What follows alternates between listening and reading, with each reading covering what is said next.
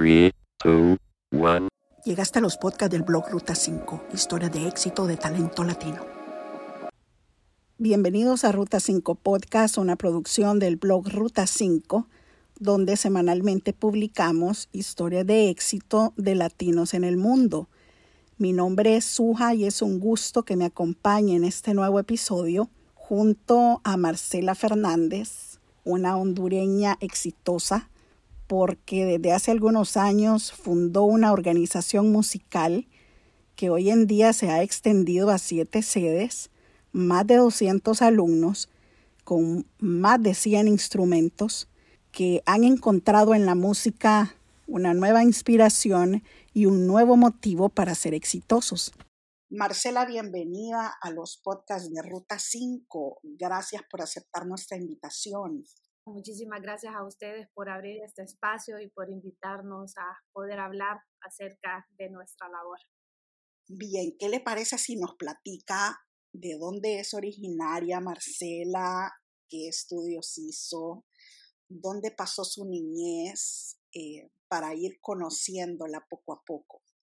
Eh, muy bien, soy originaria de San Pedro Sula, la ciudad de los Orzales, eh, mi niñez pues realmente fue una niñez muy bonita, muy alegre. Eh, mi papá se encargaba mucho de que nosotros pasáramos eh, tiempo afuera jugando, teníamos un gran patio, entonces le gustaba que en nuestros tiempos libres nosotros pudiésemos ir a jugar afuera, a jugar cantarito, a jugar béisbol, básquetbol, lo que fuera que estuviéramos conectados con eh, la naturaleza y con nuestro alrededor. Eh, esas son las memorias que tengo más, jugar con mis hermanos. Eh, nos, tengo tres hermanos más, entonces nos complementábamos y también con los niños de la aldea. Entonces, pues siempre estábamos en, en grulla con muchos niños jugando afuera de la casa. ¿Cuántos años tiene Marcela? Tengo 36 años recién cumplidos. Cuéntenos un poco qué la llevó a crear una fundación eh, y sobre todo a darle ese giro para transmitir a otros su amor por la música. Bueno, eso vino también desde parte que siempre me ha gustado la música. Eh, mis papás estuvieron en el coro de la iglesia por mucho tiempo y les gustaba como incorporarnos a nosotros en, el Ministerio de Alabanza. Entonces, bueno, que Marcela que toque piano. Y así fue como a la edad de nueve años empecé a tocar piano en una escuela de música, pero realmente a mí no, no me gustaba. la primera vez que sí me gustaba tocarlo, pero ya cuando me ponían enfrente de la gente ya no, ya no era lo mismo. Y cuando fui creciendo a la edad de 14 años, eh, junto con mi hermana, estaban queriendo ver qué, podíamos hacer de extracurricular. Eh, yo realmente lo que quería hacer era aprender a, hacer danza moderna, bailar. Eh, pero mis papás dijeron, bueno, intenten las dos en la Victoriano a ver qué es lo que pasa. Y como me gustaba la música, dije, bueno, vamos a intentarlo una vez más, a ver, a ver qué pasa y pasé el, examen de admisión. Eh, cuando uno llega a la Victoriano López, a uno le miran su condición física y le preguntan qué instrumento es el que le gustaría tocar. Em, creo que también por influencia de amigos o de la gente, siempre a uno le dicen como, mira, estos instrumentos son los buenos, que no sé qué. Eh, yo me acuerdo que en uno de esos tres dije la viola, porque siempre que lo escuchaba me parecía muy particular su sonido, que era una mezcla entre el violín y el violonchelo. Entonces yo dije, bueno, yo quiero tocar viola. Y cabal ese instrumento me asignaron. Entonces estuve durante cinco años y medio eh, en la Victoriano y cuando me gradué pues inicié a estudiar la carrera de medicina en la UNA pero ahí solo estuve un año porque realmente no, sí me gustaba, eh, o sea, me gustaba el hecho de, de poder servir a los demás a través de la salud. Creo que eso era lo que me impulsaba a estar en esa carrera, pero no, no era lo que yo quería hacer. Entonces, un primo me dijo, mira, aquí en, en Kansas están eh, dando becas, ¿por qué no te venís para acá? Y pues hice la audición y me dieron la beca y me fui a estudiar a Kansas, a seguir la licenciatura en música eh, con especialidad en viola, que es, la, es mi instrumento principal.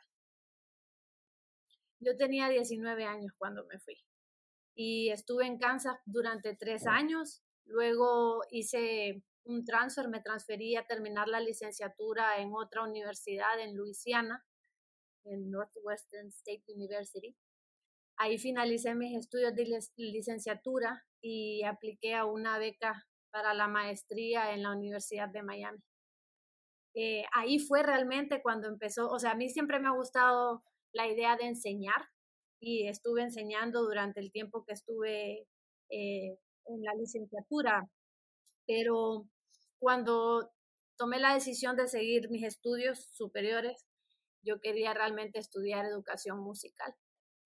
Eh, pero cuando llegué a la universidad, el, el consejero que me recibió me dijo, mira Marcela, realmente sería un poco difícil porque vos no estudiaste educación musical en, en la licenciatura. Entonces te va a costar un poco que te den una beca porque hay mucha competencia. Esa es una carrera bien solicitada. Entonces lo que yo te recomendaría es que sigas estudiando tu especialidad en viola y todas las clases electivas eh, vos las puedas sacar en, en educación musical y de esa manera pues vas a tener una experiencia, ¿verdad? Y vas a recibir la enseñanza que estás buscando al menos. Y eso fue lo que hice. Esa, tomé el consejo del consejero y, y eso fue lo que hice. Y ahí es cuando surge eh, y nace realmente toda esta idea de venir acá y, fundar lo que es ahora Proyecto Uremo. Conocí a quien fue y es mi mentora, Susan Simán, una venezolana americana eh, que reside en Miami y tiene una organización igual a la mía, es el Centro de Formación Orquestal Simanov. Em, cuando yo tuve la primera eh, plática con ella, me llamó mucho la atención la energía con la cual ella hablaba acerca del sistema de orquestas de Venezuela y cómo eso la llegó a, ayudar a formar muchísimos venezolanos y cómo había regresado a Miami a, tratar de hacer este centro de formación y a poder hacer lo mismo.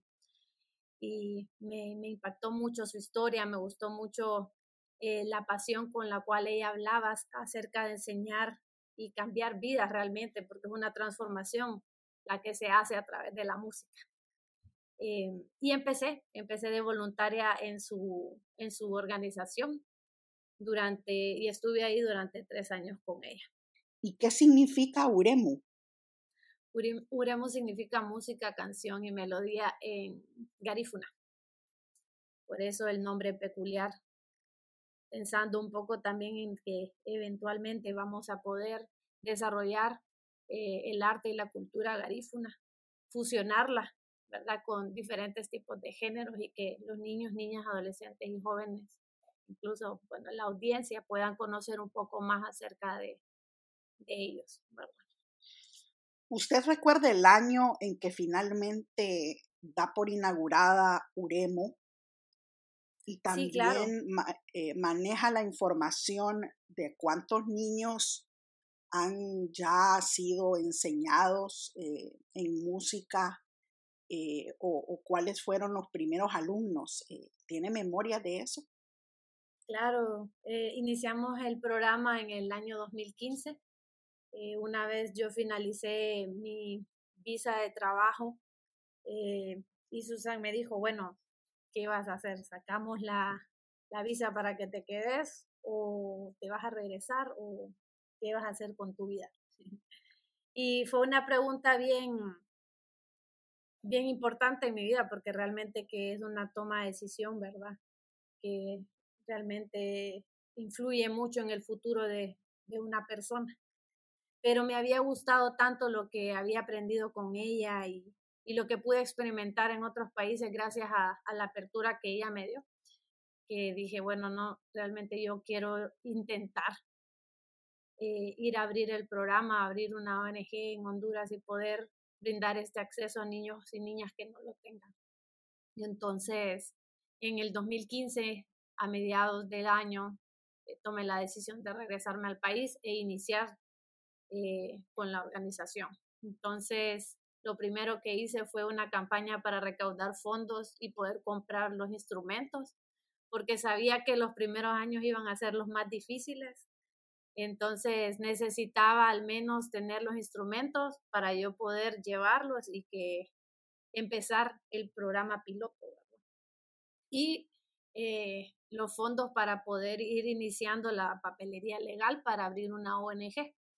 Entonces de esa manera ya poder ir trabajando de, de manera eh, en conjunto para que nosotros pudiéramos tener eh, la personería jurídica rápido y empezar con el programa. Entonces, en septiembre, a finales de septiembre, eh, iniciamos con 42 niños de la colonia satélite que eran estudiantes de la escuela primero de febrero. Ahí nos abrieron las puertas para nosotros poder iniciar con nuestro programa piloto. ¿Y con qué instrumentos inició? Bueno, como mi formación es de orquestal, de cuerdas, eh, traje eso, traje 30 instrumentos de cuerdas, violines, violas y violonchelo. ¿Cómo fueron las primeras reacciones de los niños y cómo siguen siendo hasta hoy cuando tienen frente a ellos esos instrumentos tan maravillosos? Eh, realmente que ver la, la, la, reacción de ellos es bien bonito porque lo primero que hacemos es un, un concierto didáctico Así ellos pueden ver los instrumentos que nosotros tenemos y que vamos a enseñar. Y muchos de ellos pueden conocer el violín porque es un instrumento un poco más conocido, el violín, la trompeta, guitarra, esos son los instrumentos que ellos pueden relacionar, la batería. Pero ya cuando le dicen de una viola, un violonchelo, ya son instrumentos un poco más desconocidos para ellos. Entonces, eh, la reacción de ellos, de, de poder tenerlos en, en, sus manos y poder querer eh, eh, aprender. Eso es lo más bonito, ver cómo las ganas y el interés de, de realmente querer aprender a tocar el instrumento. Eso es lo más bonito. Y hasta la fecha, eh, ¿cuántos niños se han matriculado en el proyecto UREMU? bueno, ahorita contamos con 200 estudiantes en los diferentes sectores en los cuales impartimos clases han también desertado, ¿verdad? Cada año nosotros iniciamos con una matrícula y usualmente se, cierra con una cantidad eh, mínima, ¿no? No hay mucha deserción, pero siempre hay por diferentes situaciones, ¿verdad? Ya que nosotros trabajamos en, en zonas de riesgo, hay, hay mucha migración, migración de, de, colonias, migración de país, ¿verdad? Que se van a Estados Unidos se van a, a España, es otra, eh, otro país que emigran. Em, entonces, hay niños que no les gusta porque es una disciplina al final de cuentas y tienen que ser responsables, tienen que ir a clases, eh, tienen que practicar. Entonces, también es el, el, arte es una disciplina que solo se va a quedar quien realmente le gusta y le apasiona eh, lo que está aprendiendo. Totalmente, sí. Eh, de que cuando hablamos de, de que hay un, un, cierto grado de deserción, si usted lo pudiera poner en, en, en, porcentaje, eh, ¿de cuánto sería ese porcentaje de los niños que de verdad abandonan sus clases y se van por migrar o por cualquier otro propósito? Ah, es bien, es bien bajo, es bien bajo, porque tal vez son como unos 15 niños Digamos que puede ser como un punto cinco por ciento, algo así. Sí, sí. Sí, realmente se quedan más, la mayoría se quedan. Es decir, que Uremu sí está logrando el objetivo, es decir, que lo que nació con usted, usted ha visto realmente resultados en, en, en el cumplimiento de esos objetivos. Sí, sí, definitivamente podemos ver los resultados, especialmente cuando eh, gradualmente vamos aumentando la matrícula y, vemos eso, pues, que en vez de irse se quedan. Eh, ¿verdad? Se quedan estudiando y nuestra enseñanza es bien cíclica. Y eso quiere decir de que ellos pueden continuar hasta que eh, ellos tomen la decisión de, de salirse. Los clausuramos cada año, Pero ellos pueden seguir aprendiendo, eh, continuando con su educación. Entonces, nosotros tenemos estudiantes que llevan los siete años con nosotros eh, y no se han salido, ¿verdad? Entonces, es bien bonito como poder ver que, que, que les gusta, ¿verdad? Que, que, están ahí, que saben y que conocen cuál es el, el, propósito de poder estar con nosotros y compartir con nosotros también. ¿Cómo es el tipo de persona para el que quiera matricularse o para el que quiera formar parte del proyecto UREMO? Bueno, es un poco distinto porque no trabajamos como una escuela de música normal. Eh, nosotros realmente abrimos cupos dependiendo de los fondos que tenemos, de los maestros, eh, de los instrumentos. Entonces, no es como que pudiésemos tener la apertura para todos. Quisiésemos, quisiésemos poder trabajar así, pero trabajamos dependiendo de, esos diferentes elementos. Entonces, si tenemos una organización que nos quiere apoyar y nos dice, mire, está este sector, este, nosotros le podemos ayudar aquí, les damos la estructura, eh, les damos los niños, entonces nosotros nos movemos para buscar los instrumentos y los recursos para eh, contratar al maestro. Entonces, más que todo nos vamos moviendo de, de esa manera. Y, y, aperturamos y abrimos cupos dependiendo de, de, de, esas, de esos elementos que le había mencionado. ¿Qué destrezas han aprendido los niños desde aquel tiempo a este? Eh, ¿O qué destrezas en general aprenden los niños una vez que, que se gradúan, por así decirlo, o que clausuran el año en el proyecto UREMO? Bueno, eh, cada año se va, se va siguiendo una metodología, ¿verdad? La música es muy amplia para, para aprendizaje. Uno está constantemente aprendiendo. Entonces, eh, a través de los conciertos, ustedes pueden ver, o la, la audiencia y las personas pueden ver el desarrollo de ellos cuando empezaron con un instrumento de papel, porque antes así iniciábamos con la orquesta de papel, que era un instrumento que no tenía cuerdas, era de, de cartón. Y lo único que hacíamos era enseñarles canciones y cantaban y tocaban, pero el, el, instrumento era la voz. Ahora que ya pueden tocar diferentes piezas, canciones en las cuales ellos están tocando la melodía principal, ¿verdad? Entonces se ve primero que nada un desarrollo musical, eh, ¿verdad? Que va subiendo cada nivel, dependiendo de cuántos años ellos estén en el programa. Segundo es la capacidad y el desarrollo humano de ellos, ¿verdad? Eh, que es nuestro segundo enfoque y probablemente también uno de los principales, tal vez no el segundo, tal vez va de la mano con el primero, es poder desarrollarlos a ellos, poder eh, desarrollar sus, eh, sus habilidades, que puedan ser líderes en sus comunidades, que puedan ser ejemplo, que puedan saber de que tienen un mejor futuro, que quieran estudiar, que quieran realizarse y de esa manera poder seguir sirviendo a los demás, para poder ser mejores seres humanos. Ese trabajo no solo se hace con los maestros, sino que con los padres de familia, ¿verdad? Un, un triángulo, eh, un trabajo en equipo para que ellos puedan tener mejores oportunidades en la vida. ¿Fue difícil convencer a los padres para que los niños tomaran estas clases con ustedes? ¿O qué tan, o qué tan fácil fue ese momento? No es tan difícil. Sí hay un, un pequeño porcentaje de padres que tal vez no entiendan el concepto ¿verdad? ¿Para qué van a estudiar música? Eh, etcétera. Todo, no entienden por qué, el por qué, pero no es la mayoría, realmente es la minoría, eh, la mayoría de padres están de acuerdo, eh, si les gusta, si quieren que, estén sus hijos aprendiendo, especialmente porque pues para ellos es una educación gratuita. Eh, solo hay ciertos núcleos que pagan 100 lempiras mensual, que es más que todo para cubrir gastos de, de material didáctico, pero el resto de estudiantes eh, no, no pagan eh, nada. nosotros tratamos de conseguir los fondos para que ellos puedan recibir sus clases. Entonces es un beneficio bien grande que no solo se puede ver en la música, sino que en la escuela. Eh, la música se desarrolla mucho el cerebro, es verdad, todos nuestros, nuestros sensores se desarrollan mucho cuando estamos aprendiendo un instrumento musical. Entonces, eh, creo que muchas veces los padres ven eso, pueden ver de que están enfocados, que están, eh, van en la mañana a la escuela y en la tarde van al proyecto. Entonces, eh, están adquiriendo una responsabilidad desde pequeños.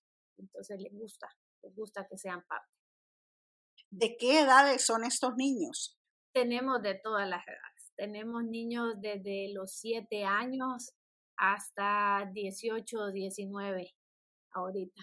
Y es más, en un grupo tenemos hasta adultos que ellos querían aprender a tocar flauta dulce y, me dijeron, eh, maestra, nosotros podemos entrar y yo les dije, sí, la música es para todos, no, no hay límite de edad. Nos enfocamos más, obviamente, en los niños, en los adolescentes y jóvenes, pero no cerramos puertas para que el que quiera aprender. Entonces sí tenemos desde los 7 años hasta 18, 19, por ahí es el promedio de edad que tenemos. Eh, bueno, hemos ido también eh, incrementando la cantidad de conciertos por año, por el nivel, ¿verdad? Porque ahora los chicos ya tienen un, nivel un poco más alto. Eh, ahorita estamos haciendo cuatro conciertos al año. ¿Usted cuenta con más personas que le apoyen en impartir las clases de los instrumentos?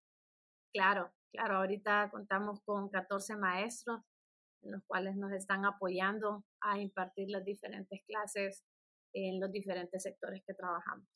Maestros de vientos, de cuerdas, de guitarra, flauta dulce, coro y cuerdas, violín, viola, violonchelo y percusión.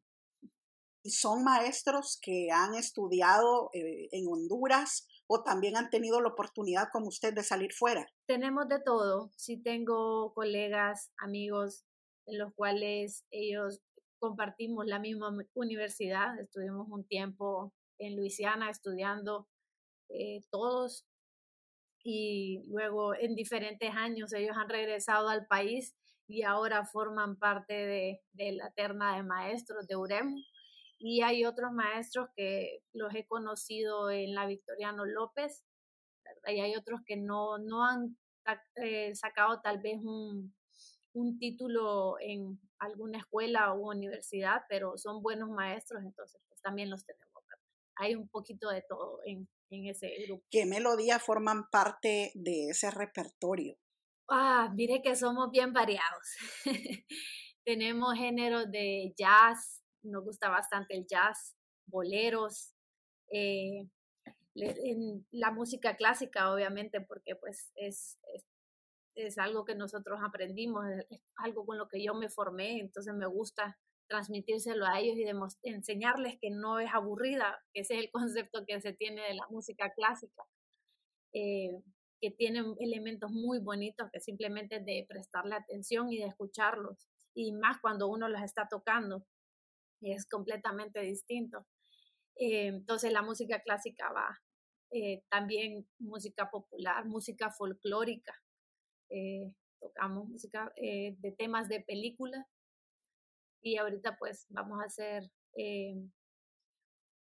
diferentes temas variados también de música folclórica de México y por ahí tenemos un par de otras sorpresas. Pero sí es lo tratamos de hacer variado y que ellos puedan conocer diferentes géneros, ¿verdad? Para que se desarrolle y se amplíe su, su cartera o su álbum de, de música, ¿verdad? Porque ya no es solo escuchar lo mismo, sino que, que puedan escuchar algo diferente.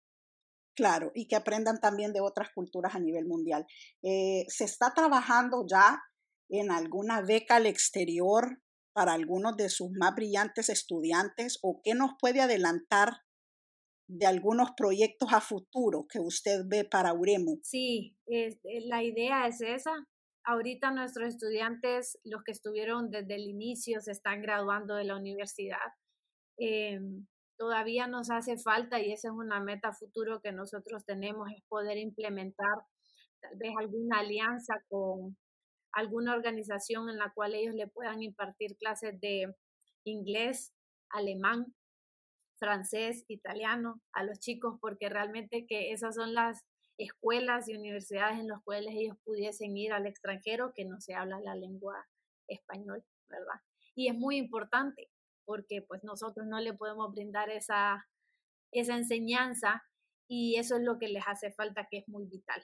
Entonces, lo que hemos hablado con algunos de los estudiantes que sí quieren eh, viajar al extranjero y que sí tienen el talento y la capacidad para poder hacerlo, es que mientras estén estudiando en la universidad ellos puedan sacar su curso de inglés y luego ya cuando terminen su licenciatura ellos puedan aplicar, ¿verdad? Una beca y poder irse a estudiar. Ese es, eso es uno de los eh, planes a futuro. Y me imagino que el día que eso llegue, su satisfacción va a ser aún más grande, eh, porque siempre que culminamos una meta se siente grandioso.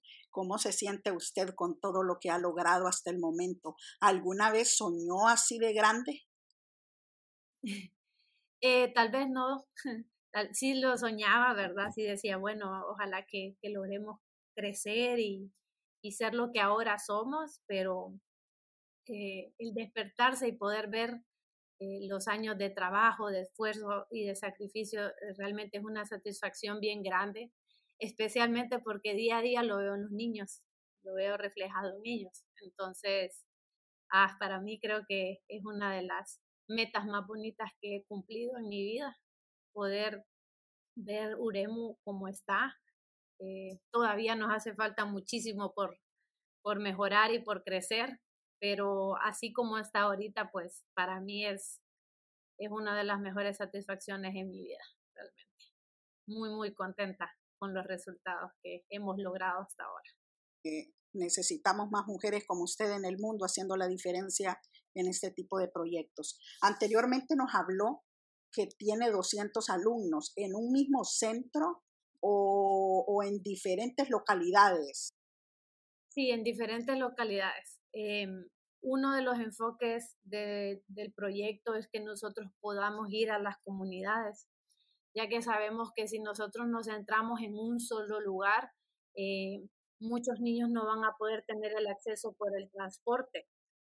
Eh, entonces, es más fácil para nosotros cumpliendo uno de los objetivos de nuestro programa, que nosotros vayamos a las comunidades. Entonces, nosotros vamos al sector de eh, Rivera Hernández, Felipe Zelaya, Guaymuras, eh, Chamelecón, La López Arellano, en Choloma, Satélite, Cabañas.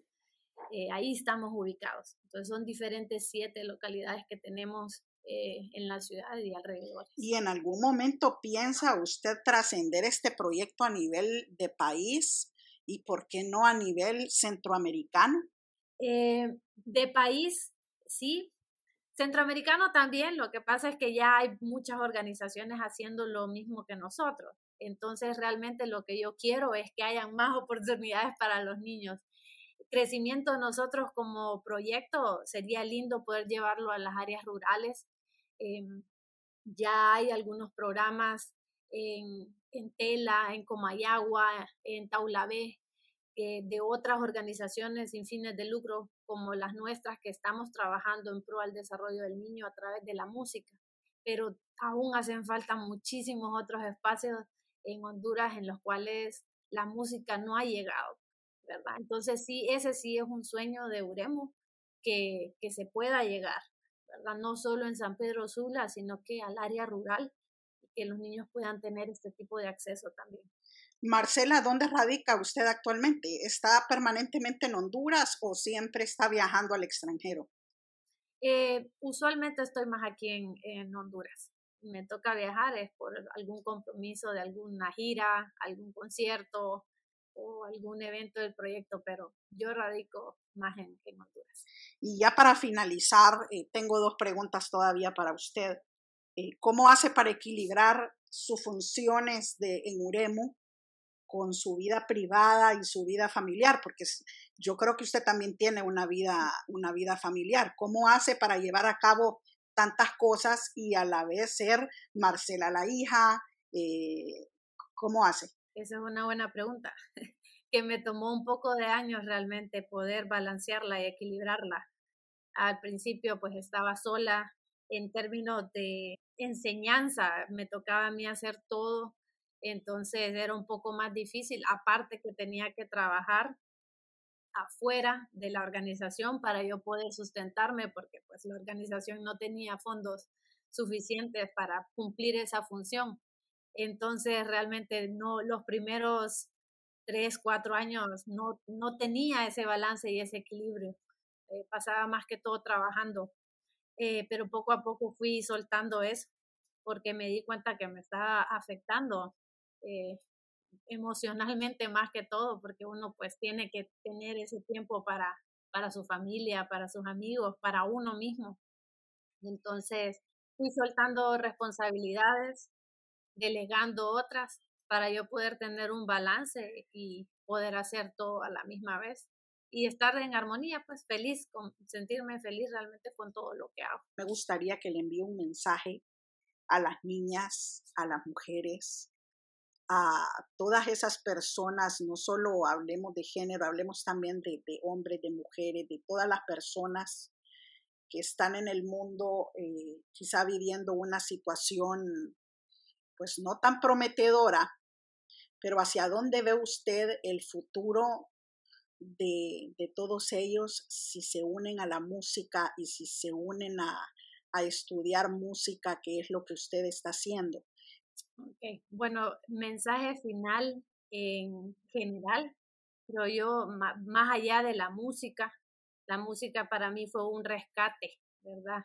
Sí, sí me dio un giro y un entorno, un enfoque a mi vida. Y estoy muy agradecida por haber tenido esa oportunidad. Pero más que todo, más allá de la música, creo yo que el, el mensaje que les puedo dar es nunca desistir por los ideales y los sueños que uno tiene. Muchas veces se nos hace muy difícil eso. Creemos que no podemos. Es un diario vivir el constante eh, recordatorio de, de, tener miedo y pensar de que uno no puede llegar a hacer las cosas que quiere hacer, independientemente cuáles sean, sean pequeñas, sean grandes, es, es cuestión de actitud.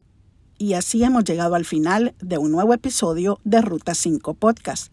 Sintonízanos el próximo fin de semana que te traeremos una nueva entrevista con talento latinoamericano.